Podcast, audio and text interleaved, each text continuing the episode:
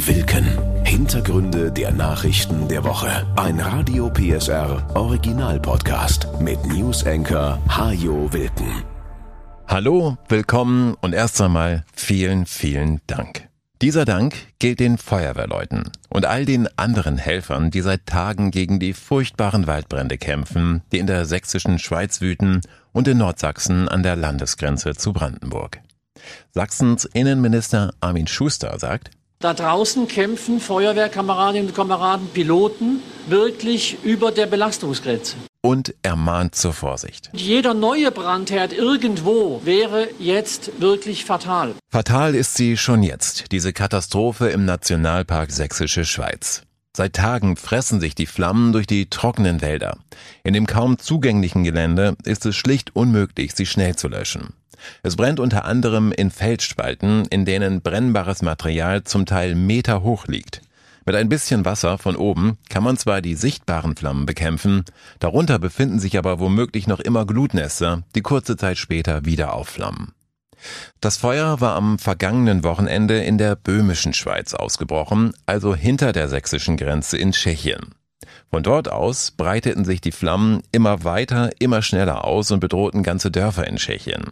Ein Feriencamp in Kamenice mit etwa 60 Kindern aus Sachsen musste geräumt werden. Innenminister Schuster unterbrach seinen Urlaub, das Landratsamt in Pirna rief Katastrophenalarm für Bad Schandau aus und im gesamten Landkreis dürfen die Wälder seit Dienstag nicht mehr betreten werden. Hans-Peter Meyer vom Nationalpark Sächsische Schweiz. Das hilft natürlich, das ins Bewusstsein zu rufen, dass es wirklich eine sehr, sehr ernste Lage ist. Und jetzt nochmal einen weiteren Brand zu riskieren an anderer Stelle, das würde dann die Kräfte hier vielleicht sogar überfordern. Hunderte Feuerwehrleute kämpfen unermüdlich gegen die Flammen. Wie lange noch, ist ungewiss. Polizei und Bundeswehr unterstützen sie mit Hubschraubern und Wasserwerfern. Das Löschwasser muss über weite Strecken herangeholt werden, unter anderem aus einem Badesee, der Elbe und der Kirnitsch. Die Kirnitsch-Talbahn stellte bereits am zweiten Tag der Katastrophe den Betrieb ein. Mit ihr waren nämlich so viele Schaulustige angereist, dass sie die Rettungskräfte bei ihrer Arbeit behindert haben. Unvernunft ist übrigens auch die Ursache für zwei Drittel aller Waldbrände, die häufig nur deshalb ausbrechen, weil Menschen nicht vorsichtig genug sind, sagt Rinke Cordes von Sachsenforst. Die allermeisten Waldbrände werden von Menschen verursacht. Das ist beispielsweise die weggeworfene Kippe oder wenn man dann doch mal gegrillt hat im Wald oder in der Nähe vom Wald. Das kann natürlich in solchen Situationen wirklich den Waldbrand ganz leicht auslösen. Die Feuerwehren haben nicht nur in der sächsischen und böhmischen Schweiz zu tun, sondern auch wieder im Süden von Brandenburg. Direkt an der Landesgrenze zu Sachsen war Anfang der Woche ein weiteres Feuer ausgebrochen, das die Einsatzkräfte möglicherweise noch Wochen beschäftigt bewegen wird. In dem Gebiet sind Löscharbeiten auch extrem schwierig, weil dort jede Menge alte Munition im Boden liegt. Sachsens Umweltminister Wolfram Günther nennt die aktuelle Waldbrandsaison verheerend. Wir stehen in einer ganz neuen Realität, was Waldbrandgefahren anbelangt. Wir hatten in der Vergangenheit auch hier in der Region schon andere große Katastrophen. Wir erinnern nur an die Jahrhunderthochwasser, die wir erlebt haben. Da muss man sagen, ja, das sind die prognostizierten Klimawandelfolgen, in denen wir jetzt drinnen stecken. Jetzt macht sich die Hypothek der letzten Jahre bemerkbar, in denen es auch schon häufig viel zu trocken war. Nun genügt ein Funke, um einen Brand auszulösen, und weil die Böden und Bäume so trocken sind, breitet sich der dann auch noch in rasender Geschwindigkeit aus. Für eine Region wie der sächsischen Schweiz, die vom Tourismus lebt, ist das eine Tragödie, so Günther. Erste Urlauber haben ihre Reisen bereits storniert, denn sie kommen vor allem, um hier zu wandern. Die sächsische Schweiz hat aber noch mehr zu bieten, sagt Gundula Strohbach von der Bad Schandauer Kur- und Tourismus GmbH. Man kann die Radwege benutzen und Fahrradtouren weiterhin machen. Es sind Bootsfahrten auf der Elbe, elbabwärts möglich. Man kann Kultur machen, sich die Burgen und Schlösser der sächsischen Schweiz, die Festung Königstein, Burgstolpen, Wesenstein anschauen. Das Besucherbergwerk in Bad Gottleuba, Berge-Sübel ist natürlich geöffnet. Die Felsenbühne in Raden spielt sogar weiter. Das ist also alles noch möglich. Und bald werden hoffentlich auch wieder Wandertouren drin sein. Bundeslandwirtschaftsminister Özdemir hat inzwischen Hilfen angekündigt, auch beim Waldumbau, den er deutlich beschleunigen will. Denn wenn unsere Sommer immer trockener werden, dann müssen sich die Wälder anpassen. Wir müssen weg von Monokulturen aus Fichten oder Kiefern, so Özdemir, hin zu Mischwäldern, die auch mit längerer Trockenheit besser zurechtkommen. Noch vier Wochen bis zum neuen Schuljahr in Sachsen. Und es ist wie jedes Jahr, es fehlen noch Lehrer. Bis September will der Freistaat rund 1500 Stellen besetzen. Bisher haben sich aber noch nicht einmal 900 voll ausgebildete Lehrer beworben. Dirk Rews, der Sprecher des Kultusministeriums. Es ist wieder einmal so, dass nicht ausreichend junge Leute sich für den Lehrerberuf in Sachsen entscheiden, dann studieren und anschließend auch hier eine Anstellung suchen. Und dann obendrauf kommen noch die Folgen der Corona-Pandemie und damit bedingte längere Studienzeiten. Weiteres Problem, die meisten Bewerber zieht es in die großen Städte. In Leipzig oder Dresden wollen viele arbeiten, in Wurzen oder Kamenz deutlich weniger.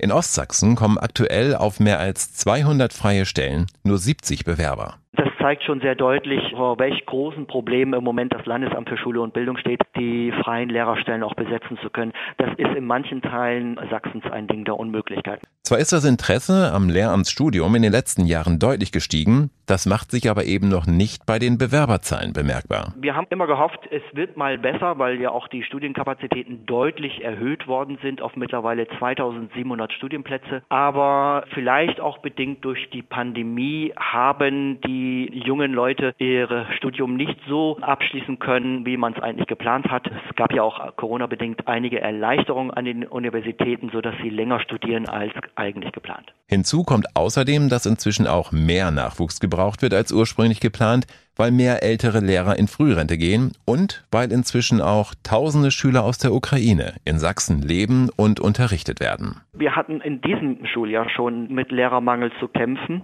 Das wird sich nun im kommenden Schuljahr nach dem jetzigen Stand der Dinge noch verschärfen. Wir sind zwar dabei, auch ukrainische Pädagogen einzustellen, nur es fehlt an Interessenten und zum anderen, der Krieg wird länger dauern, als wir alle befürchtet haben. Neben den ausgebildeten Lehrern haben sich auch rund 460 Seiteneinsteiger beworben. Doch selbst wenn man sie alle einstellt, wären damit noch immer nicht alle freien Stellen besetzt. Als hilfreich, so Rews, erweist sich, dass auch Sachsen Lehrer mittlerweile verbeamtet. Wir haben 212 Bewerber aus anderen Bundesländern. Diese 212 hätten sich nicht beworben, wenn wir die Verbeamtungsmöglichkeit nicht hätten. Also es sähe noch schlechter aus ohne diese Möglichkeit. Auch mit Zulagen lockt der Freistaat. 1000 Euro on top gibt es zum Beispiel für junge Lehrer, die ihren Vorbereitungsdienst in einer ländlichen Region machen. Ältere Kollegen, die einen geplanten Vorruhestand doch nochmal verschieben, erhalten eine Bindungszulage. All das hilft, schafft den Lehrermangel aber nicht komplett aus der Welt. Und so werden in Sachsen auch im neuen Schuljahr wieder viele Unterrichtsstunden ausfallen. Poolnudeln, Sonnenschirme oder Klimaanlagen. Solche Dinge sind normalerweise nach einigen heißen Sommerwochen ausverkauft. In diesem Jahr kommen noch Heizlüfter, Öfen und Brennholz hinzu. Die Nachfrage war selbst bei 38 Grad so groß, dass in den Baumärkten in Sachsen kaum noch etwas zu bekommen ist. Die Sorge vor einem kalten Winter ohne russisches Gas ist so groß, dass seit Wochen alles gekauft wird, was eine halbwegs warme Wohnung verspricht. Empfehlen kann man den Kauf von elektrischen Heizgeräten allerdings nicht. Wir hatten das hier im Podcast auch schon mal besprochen. Denn Heizen mit Strom ist teuer, so Robert Zimmermann von der Verbraucherzentrale Sachsen. Eine Kilowattstunde Strom kostet ungefähr 29 Cent und eine Kilowattstunde Wärme aus Gas, die kostet halt 15 Cent, sodass man bei den Heizkosten quasi eine Verdopplung erreicht. Als Notlösung, um einen Raum der Wohnung mal für ein paar Stunden etwas wärmer zu kriegen, kann man solche Geräte durchaus mal nutzen. Für einen längeren Betrieb sind sie aber gar nicht vorgesehen. Und auch die meisten Stromkreise in unseren Häusern sind dafür nicht ausgelegt. Im Extremfall könnten vielleicht sogar ganze Stromnetze zusammenbrechen, wenn zu viele Elektroheizungen auf einmal laufen.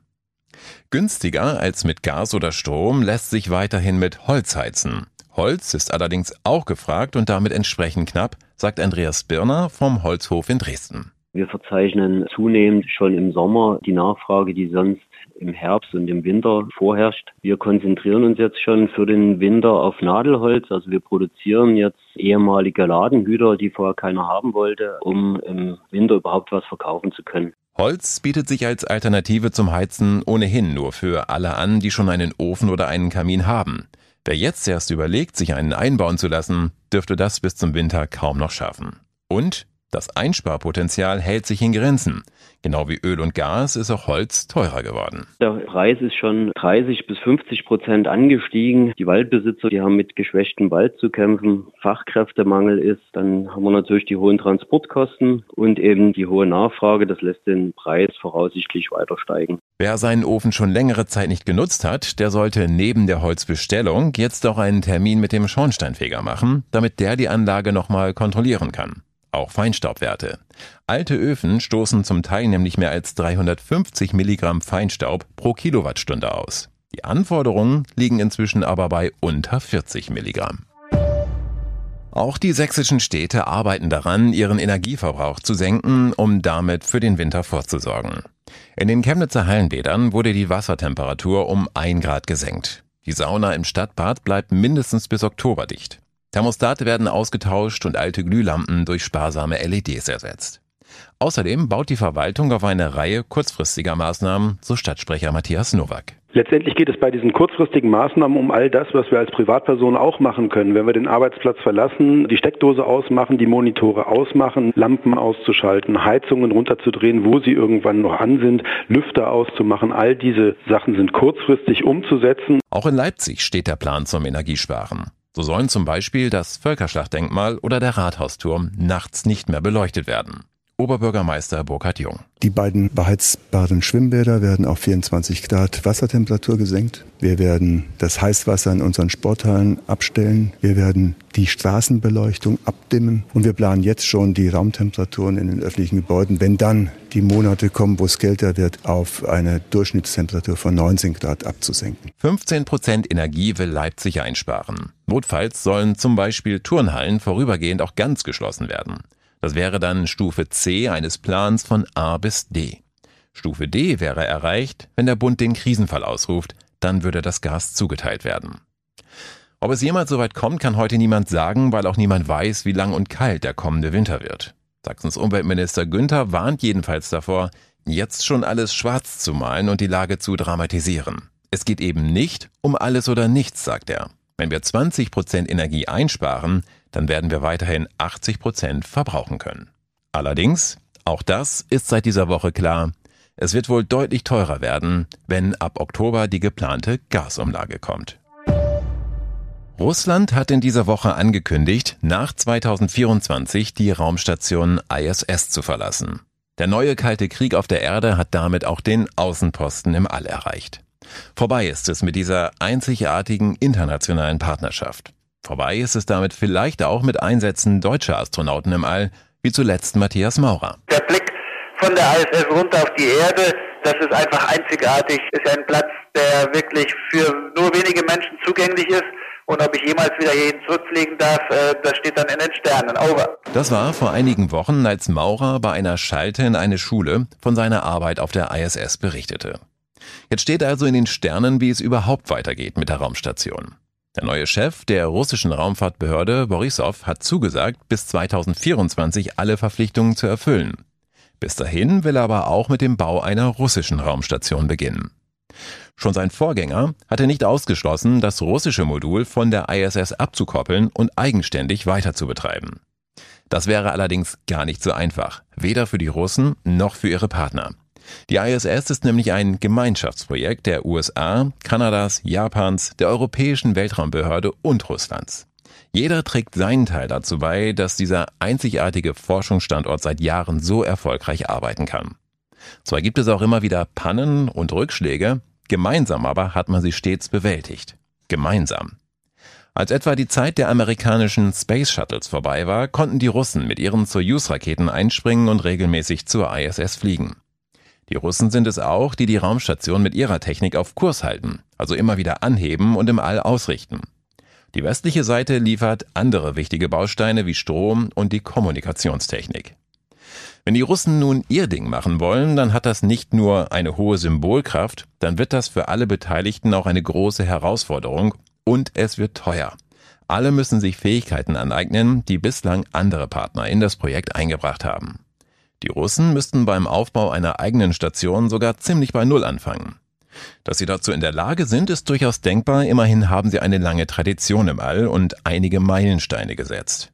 Vieles davon ist allerdings Jahrzehnte her und taugt heute nur noch für einen Eintrag in die Geschichtsbücher.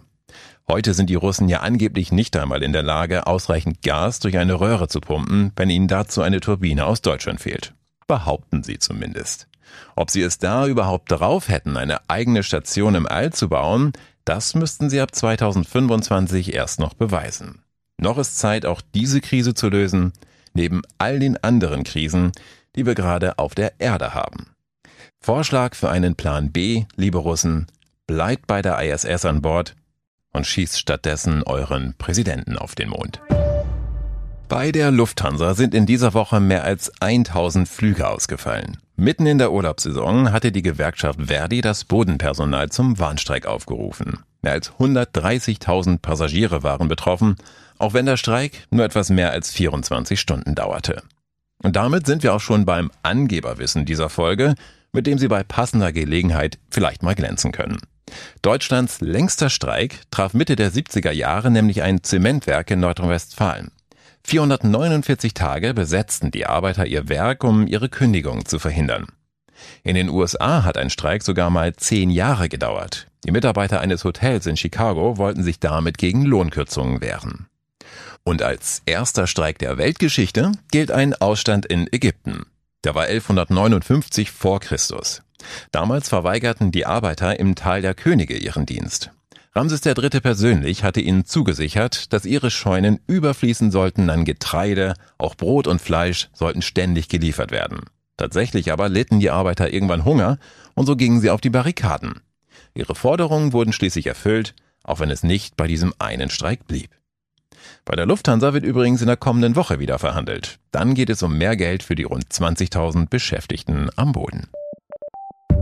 Das war Wilken. Hintergründe der Nachrichten der Woche mit Newsenker Hajo Wilken. Dieser Radio PSR Original Podcast ist eine Produktion von Regiocast, deutsches Radiounternehmen.